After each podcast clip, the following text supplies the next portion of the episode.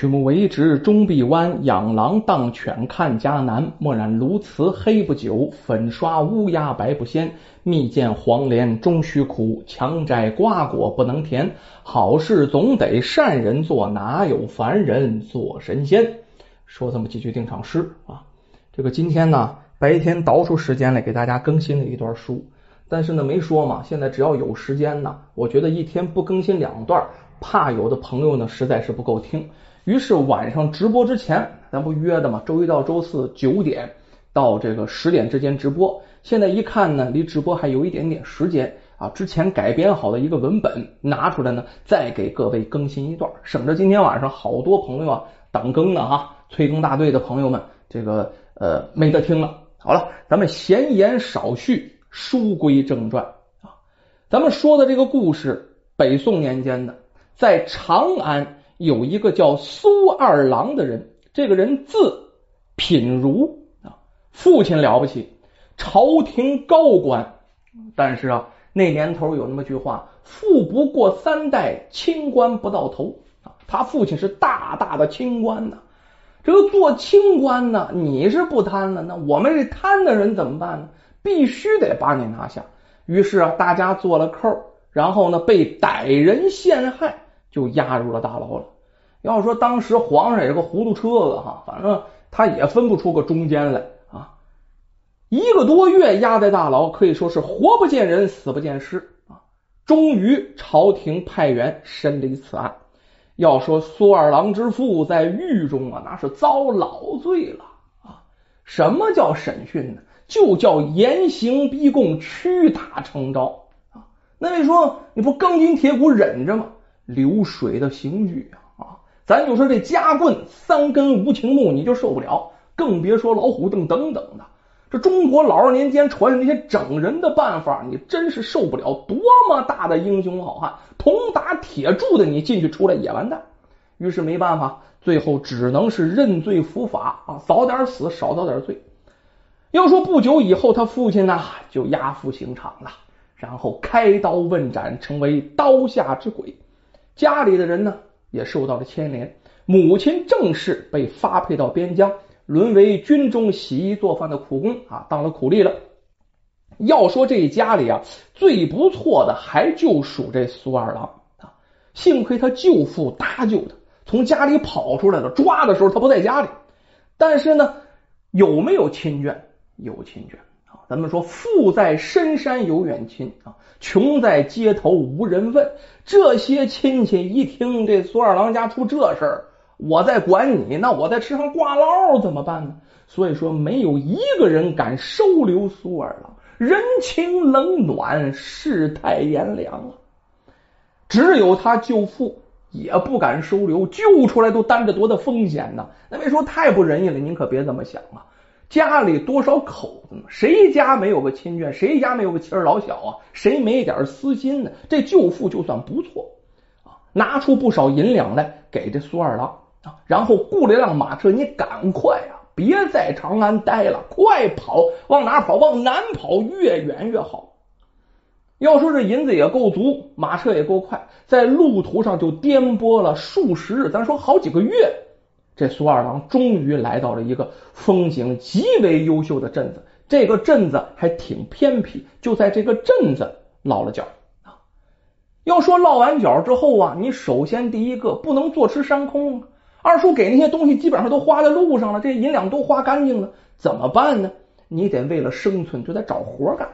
人呢不能没有活人没活干，指什么吃，指什么喝呢？难道真啃老啊？啊，你说现在也是一样，你啃老能啃到什么时候呢？何况苏二郎现在是举目无亲，抬头无望，根本没有靠山由于他岁数不大啊，就逃出来这一年呢，才十六岁，所以说没什么人敢雇佣他。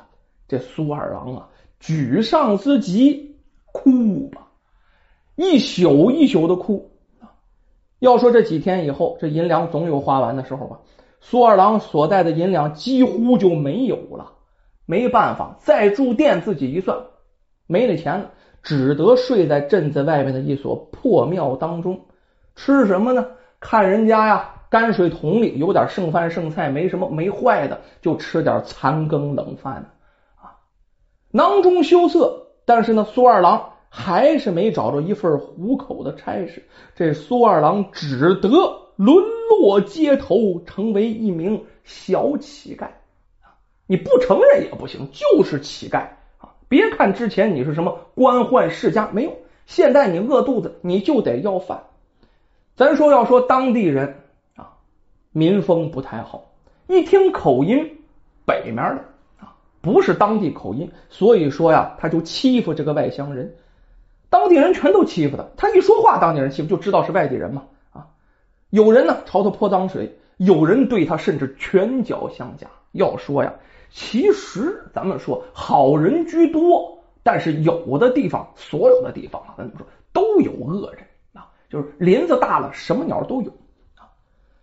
要说当地的知县不管这些事儿吗？当街打人什么的，哎呀，当地的知县根本不管那个。另外，这知县本身也是一个恶人。这个地方比较偏远，这个知县在那个地方可以说是一手遮天了，土皇上一样。知县本身就经常欺负百姓，而百姓对着知县也是恨之入骨。可是人是朝廷的官儿，咱不有那么句话吗？穷不与富斗，富不与官争啊。这官儿啊，他再不是东西，你只能祈祷他要么高升，要么换个别的地方去祸害别人去，你对他没什么办法。你咬碎钢牙，也就是能往肚子里咽。你恨他又能怎么着？你宰了他，你宰了他，你的小命要不要？你再说你有没有这能力啊？咱说知县是恶人不假，可身边也有一群恶人保护着知县，还有一群恶人指着知县吃，指着县喝呢。啊，这是招牌呀！如果不是知县太恶的话，当地的民风也不至于下作至此呀。你得看领头人什么样，这个很重要。要说啊，这知县得知有些外乡人在这行乞，他最不愿干这。为什么呢？你外乡人上我这儿啊，在我们这儿行乞，这不行啊。于是啊，就把包括苏二郎在内的所有外乡行乞的人全都抓到了大堂以上。这个这个很好找，因为说怎么怎么知道？上说你是谁呀？这边一听南方口音的，嗯，我是啊，这个好一点啊。你说北方，我说哦，你这得得得了。我们天津的，那那他抓起来啊！你不是本地人，你北方的啊！就这么，连这个苏二郎一起，全都抓到堂上。抓到堂上干什么？没有为什么。上得堂来，摁在那儿，扒了裤子，乒乓一下，一家打了五板子。那个时候才打五板子，这不一听说百八十板子吗？列位真打呀，三板都受不了。会打的第一板。打上面，第二板把下打下面，把这血挤到当间，第三板打中间，保证你皮开肉绽。那是会打的。要说这些差役也有好的啊，只是吓唬吓唬这些乞丐得了。上来呢没使劲儿，就下了几下，这也够疼的呀。那为什么打？没有为什么。知县大老爷不高兴。那不高兴的结果是什么呢？打你们几板子，告诉你们赶快离开本县啊！赶快给我走！你们要不走，下一次二十板我打死你们！要说混到这份上，这苏二郎啊，就剩哭了，掉下来的都是委屈的眼泪呀。那天晚上，月朗星稀呀，月亮特别大，月亮这一大呀，这个星星就看不清楚了。要不要不是说是星星都没了哈，被月亮照的看不清楚了。夜间微风啊。这苏二郎在破庙之中坐着，手里全身上下就攥着手里最后的钱，一个铜板。明天怎么办？这一个铜板明天就够买一个烧饼的。这个烧饼买完了，我以后吃什么？我以后喝什么？这个时候就想起了自己的爹娘啊。小时候爹娘啊那么的疼他呀，在家里衣食无忧，日子富足。可是现在居然沦落至此啊！这苏二郎突然是泣不成声啊。这个时候死的心都有。为什么？谁愿意死啊？那句话怎么说呢？临事方知一死难，死是需要勇气的。可是这个时候想到死，不是这苏二郎不勇敢，还没有勇敢活着的劲儿，真是走投无路。您想一想，他当时是什么心情？一个孩子到现在还还妈妈抱抱呢，那个孩子大起大落，之前是公子哥，现在成这样，苦成这样，被人欺负成这样，怎么办？可能摆到他面前的也就剩这死路一条了。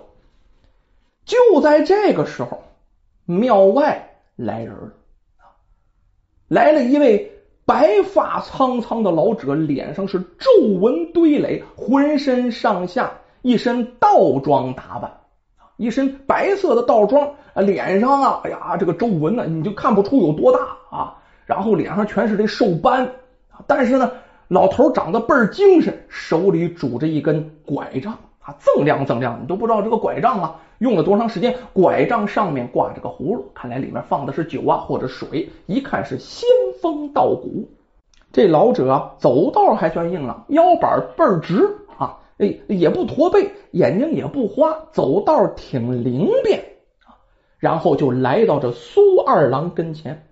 对着苏二郎慢声说道：“呃，我与你父亲相识啊，知道你父亲为官清廉，不与他人同流合污。哎，可惜呀，就是因为这个才被歹人所害啊！你沦落到如此地步，老朽特来帮你。这苏二郎啊。”就跟捡到救命稻草似的啊！打离开京都以后，就没一个人说要帮他。现在居然有人要帮他，太好！听到这话，立刻跪倒在地上，对着白发老者是猛磕头行礼呀！棒棒棒！咱别说这个帮他是真是假啊，就这几句话暖和人的心呐啊！这就不想死了。咱说这白发老者呀，向着苏二郎的头上就挥了挥衣袖，这一挥衣袖，苏二郎机灵灵打了个寒颤。随后，老者啥也没说，从袖筒里拿出些银两来，要么着能有三十多两银子吧，放下，然后就离开了。这苏二郎跪在地上，不住的表示感谢。老者头也不回，然后呢，就离开了这个破庙。第二天，苏二郎啊没觉得自己有什么变化，只觉得老者留的这个银钱他能顶一件。但是苏二郎知道啊，这些钱也有花到头的时候。要说当时二叔给我的钱也是不老少的，也是大几十两钱，到现在不还是花完了吗？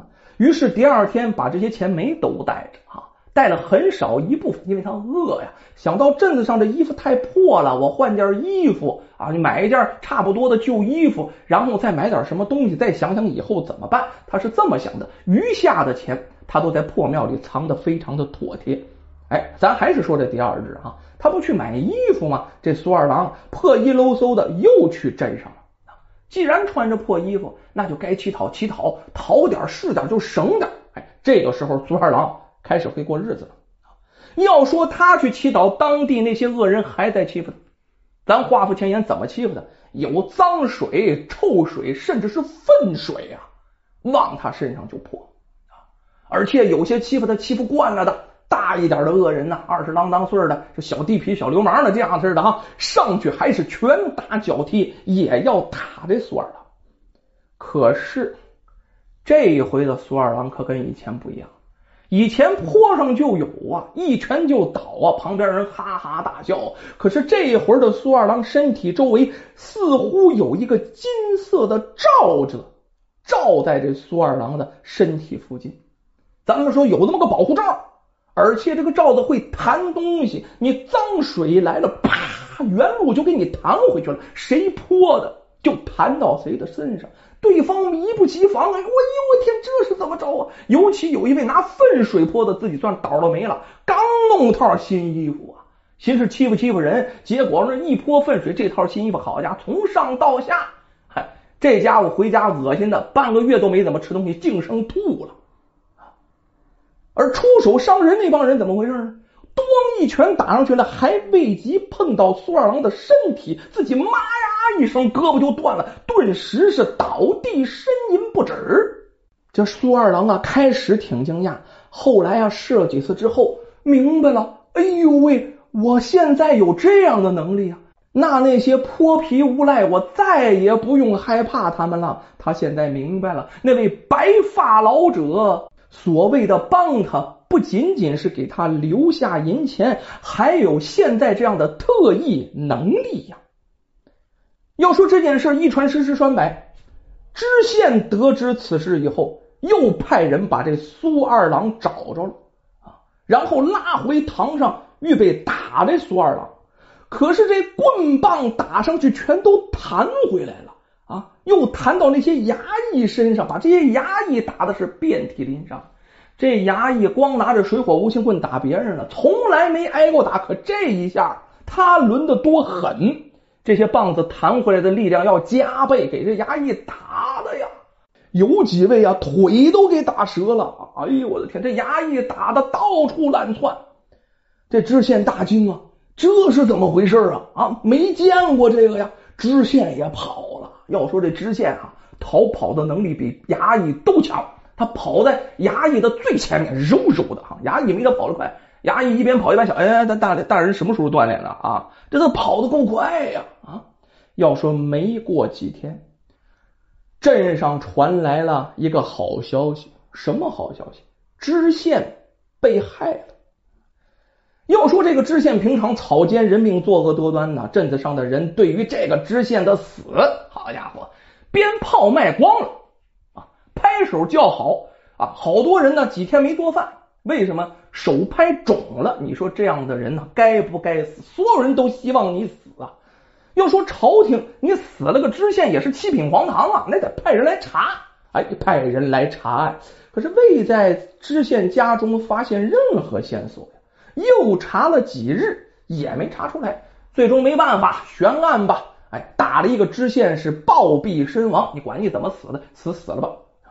要说不久，这苏二郎啊，从镇子上就走了。镇上的人呐，都拿出美酒美食来招待着苏二郎，有人给他递银两啊。这苏二郎啊，分文不要。他出镇子南门以后，在这个县里。再没有人见过他了。要说他离开此县一年之内，附近的贪官污吏、恶霸强匪皆被一个神秘人所杀，但行侠仗义之人却从不得人知。要说当地一个老马家的仆人叫王二，无意见过那个人的背影，只见那人呢身材矮小，衣衫褴褛，全身散发着金光。是个稚童啊，咱就说，没成年这么个人。附近乡民皆称那个人便是神起苏二郎。